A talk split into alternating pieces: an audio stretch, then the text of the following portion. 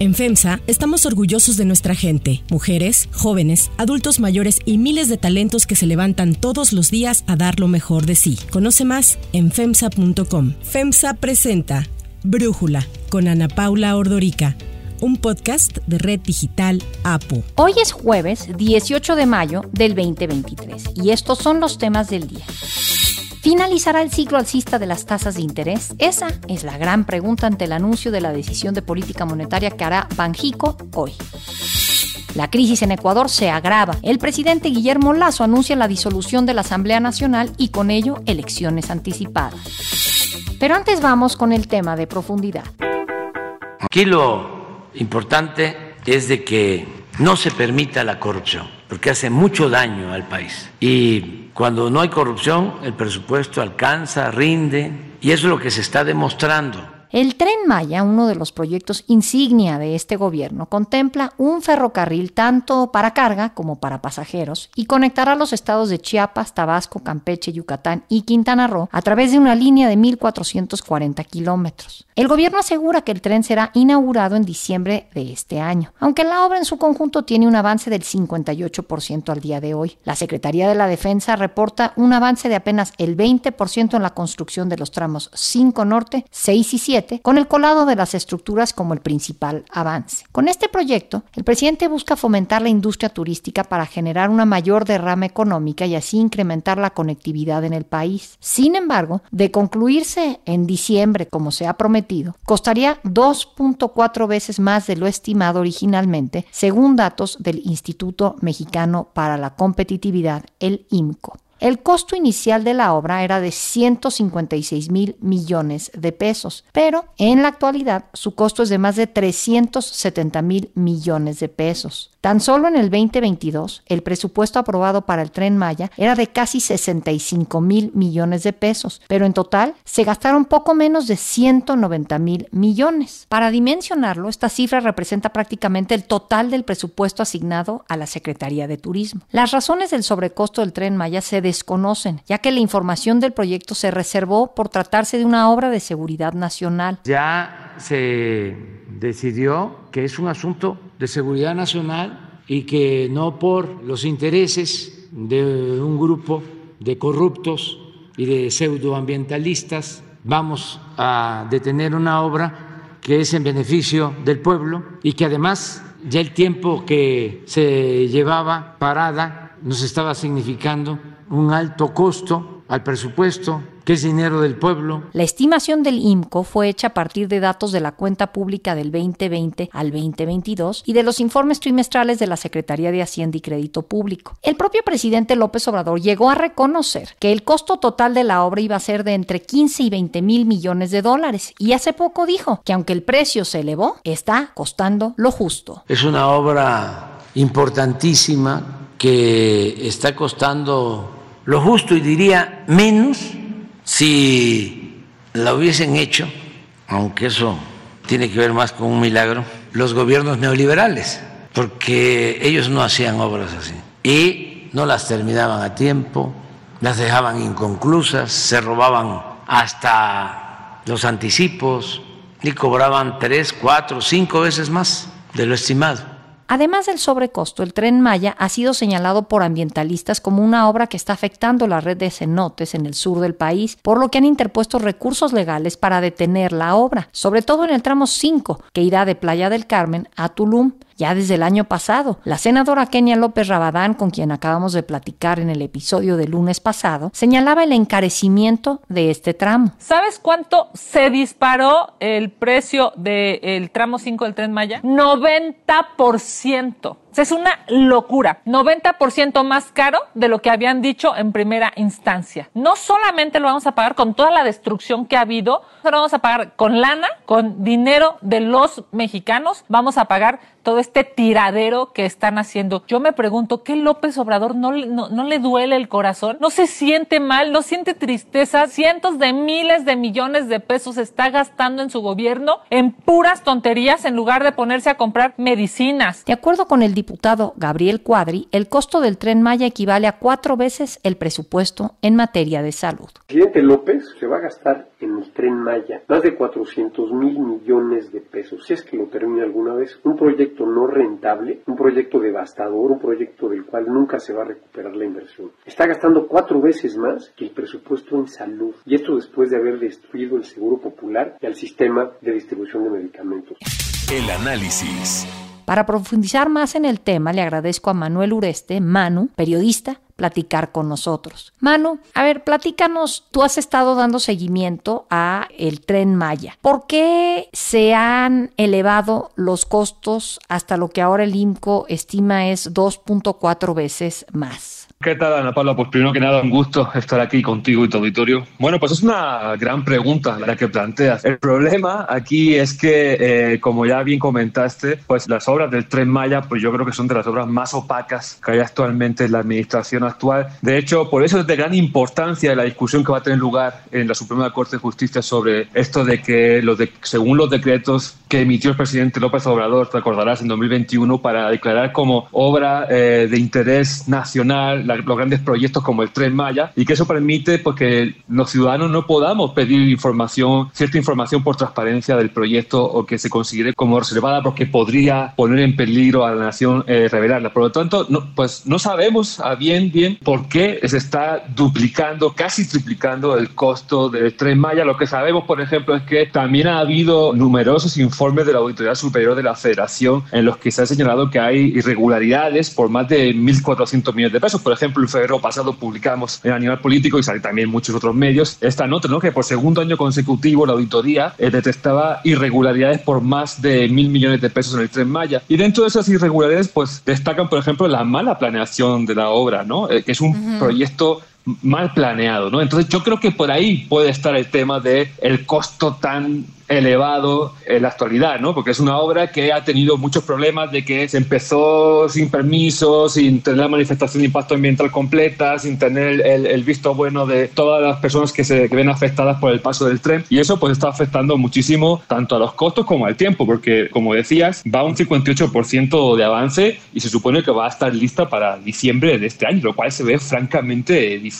Ahora entiendo que el día de hoy probablemente la Suprema Corte se pronuncie para definir si se pueden catalogar estos costos de estas obras en donde está involucrado el ejército como de seguridad nacional o no. No sé si tú has dado seguimiento a eso y qué expectativas tendrías. Ese fue un tema realmente controversial, ¿no? El tema de declarar las obras como de seguridad nacional, ¿no? Como si fuera esto, ¿no? De que, revelar información de este tipo de obras podría poner en peligro la seguridad del país y, y claro, al entrar incluso la Sedena, ¿no? En este famoso tramo 5, polémico tramo 5 donde está documentado que está lleno de cenotes, de, cuevas y que quieren pasar el tren por ahí, pues al tener la Sedena, digamos, el mando de estas obras, pues bueno, no creo que esté descubriendo nada cuando digo que Sedena es de las instituciones también más opacas históricamente en el Estado mexicano, ¿no? Por lo tanto, pues también es muy preocupante que se tenga que recurrir a instituciones que no, nada tienen que ver con la construcción de un tren como Sedena para hacer este tipo de obras y además, pues con este decreto, con este decretazo que hubo en 2021, pues lo que hace garantizarte de que, por ejemplo, los periodistas pues no estén molestando con sus solicitudes de información, no estén indagando, investigando. Por eso te decía que es de suma importancia la discusión que va a tener lugar en la Suprema Corte de Justicia acerca de si estos decretos del presidente son constitucionales o, o no lo son. Porque si de declararse anticonstitucionales, creo que, bueno, en mi opinión, sería un paso muy importante hacia la transparencia, ¿no? Entonces, pero bueno, habrá que ver qué se discute en, en la Suprema Corte de Justicia. Ahora, el presidente dice, como ya lo comentábamos, que sí, que está costando un poco más la obra, pero que es un costo justo. ¿Cómo interpretas esto que dice el presidente? No sé si cree que va a ser algo que le traerá recursos a las arcas públicas una vez que funcione. No sé a qué se refiere, pues. Sí, bueno, mira, habría que preguntarle al presidente qué considera él por justo. ¿No? Lo que es una realidad es que vamos por el doble de, de, dinero gastado y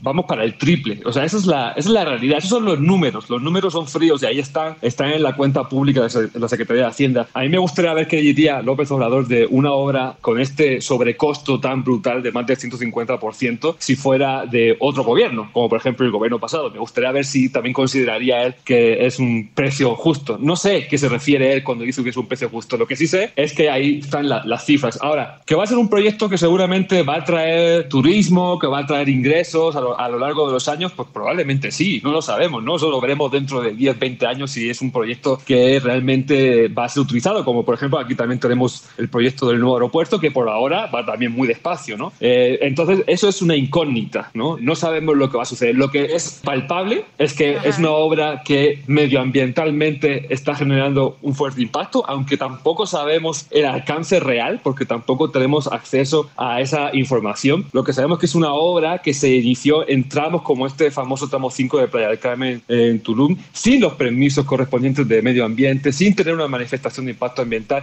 y está documentado no solamente, o sea, por, por uno o dos activistas, sino por muchísimas organizaciones civiles de la sociedad civil que estaban antes ahí de este gobierno, que están documentando que se van a ver afectados los ríos subterráneos que pasan por esta zona de Playa del Carmen, Tulum, que puede contaminar gravemente los cenotes, que es un gran atractivo natural turístico por el que se distingue México en el mundo entero. Eso es una realidad. Ahora, ¿Que es justo o no? Bueno, pues esto ya lo veremos dentro de, unos años, pero tampoco, como te decía, no entiendo bien a qué se refiere o cómo justificaría el presidente que es un precio justo. Lo otro es que se dice mucho, y ahí yo te preguntaría qué nos puedes decir tú, Manu, que los trenes no son algo redituable económicamente en ningún país del mundo. Eh, en Europa hay muchos trenes en Italia, en Francia, en fin. Algo que al final es un servicio de transporte, pero no acaba siendo algo que reditúe las arcas públicas. ¿Qué nos dices de esto, Manu? Bueno, pues como te decía, o sea, es difícil, ¿no? Saber qué tanto se va a utilizar o no. Ahí tenemos el caso del ejemplo del nuevo aeropuerto, ¿no? Es un aeropuerto que a un año pues se está utilizando francamente poco, por lo que sea, porque todavía no están las vías de comunicación terminadas, lo que, lo que tú gustes, pero esa es la realidad. Ahora, este tren? Pues eh, incluso eh, la, Auditoría Superior de la Federación también estimaba en un informe de hace un par de años que de seguir a este nivel de sobrecosto se ponía en riesgo la factibilidad de todo el proyecto, porque como bien sabes, todos los proyectos este, de infraestructura tienen como una, un, digamos, un tope. De, si tú te pasas de ese tope de gasto, la obra va a dejar de ser redituable en X años. O sea, van a tener que pasar todavía muchos más años para poder, digamos, amortizar esa obra. Ahora mismo no sabemos, porque te digo, no tenemos esa información, no sabemos en qué punto estamos de ese límite de gasto, porque eh, hemos pasado 300 mil millones de pesos. Entonces no sabemos eh, hasta qué punto va a ser ritual y cuándo, en cuántos años, ¿no? Es algo que es una incógnita y lo preocupante y lo grave es que siendo una obra que está costando tantísimo dinero a las arcas públicas y a todos los mexicanos, pues que no tengamos la información suficiente para poder responder a esta pregunta, ¿no? Claro, sin duda todo un tema. Manu Ureste, muchísimas gracias por darnos tu análisis y por platicar con nosotros. Nada, un gusto y un saludo. Si te gusta escuchar Brújula, te invitamos a que te suscribas en tu aplicación favorita o que descargues la aplicación Apo Digital. Es totalmente gratis y si te suscribes será más fácil para ti escucharnos. Además, nos puedes dejar un comentario o calificar el podcast para que sigamos creciendo y mejorando para ti. Hay otras noticias para tomar en cuenta. 1. Política monetaria.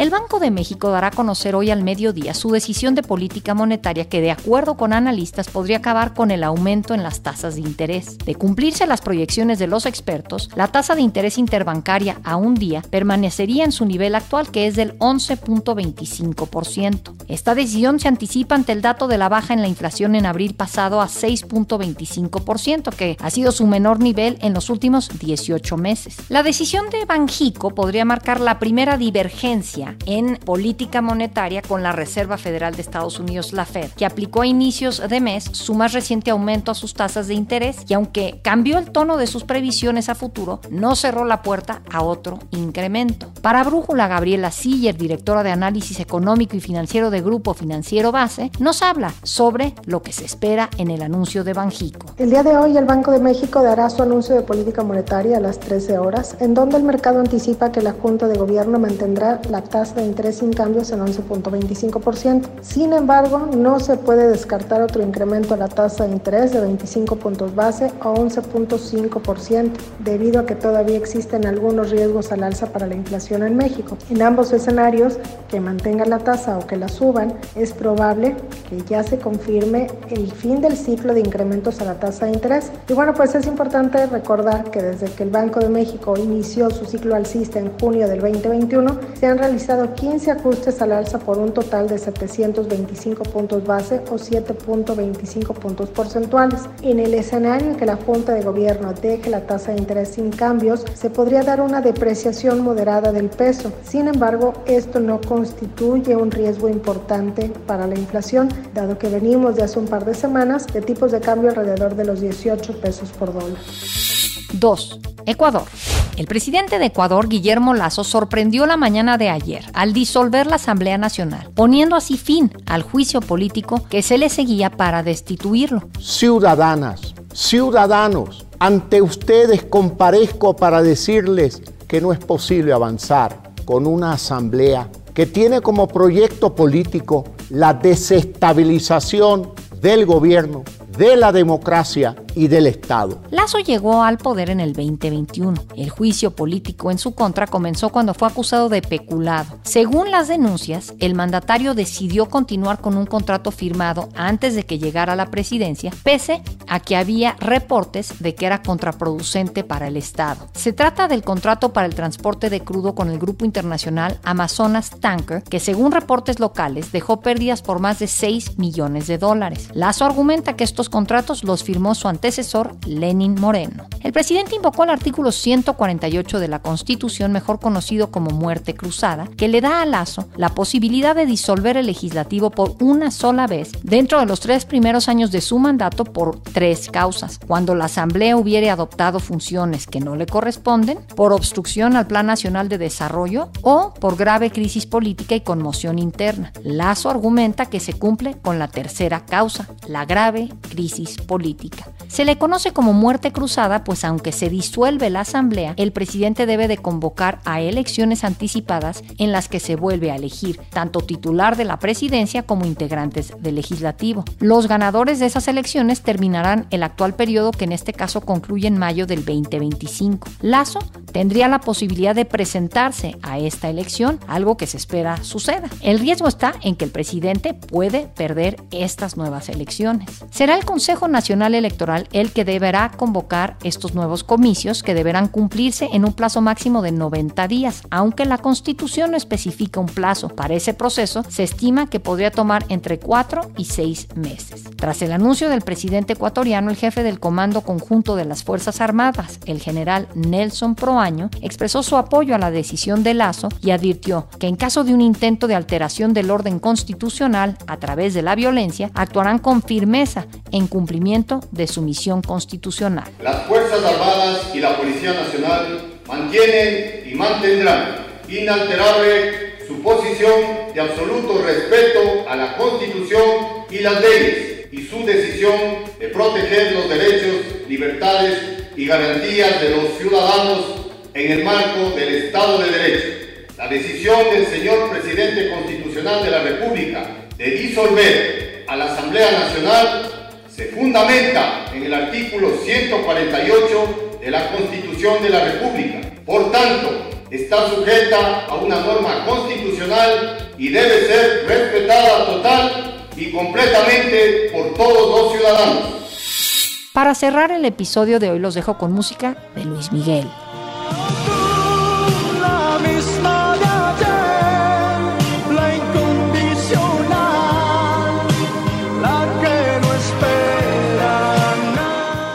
Después de que Luis Miguel logró vender todos los boletos para sus conciertos en México a los pocos minutos de su salida a la venta, en donde la plataforma incluso se cayó ante la alta demanda, provocando filas virtuales de horas, el cantante decidió abrir nuevas fechas para la Ciudad de México y Monterrey que se sumarán a las previamente confirmadas por el cantante. Luis Miguel agregó a su gira los días 25, 27 y 28 de noviembre, con lo que serán seis conciertos los que ofrezca en la Arena Ciudad de México.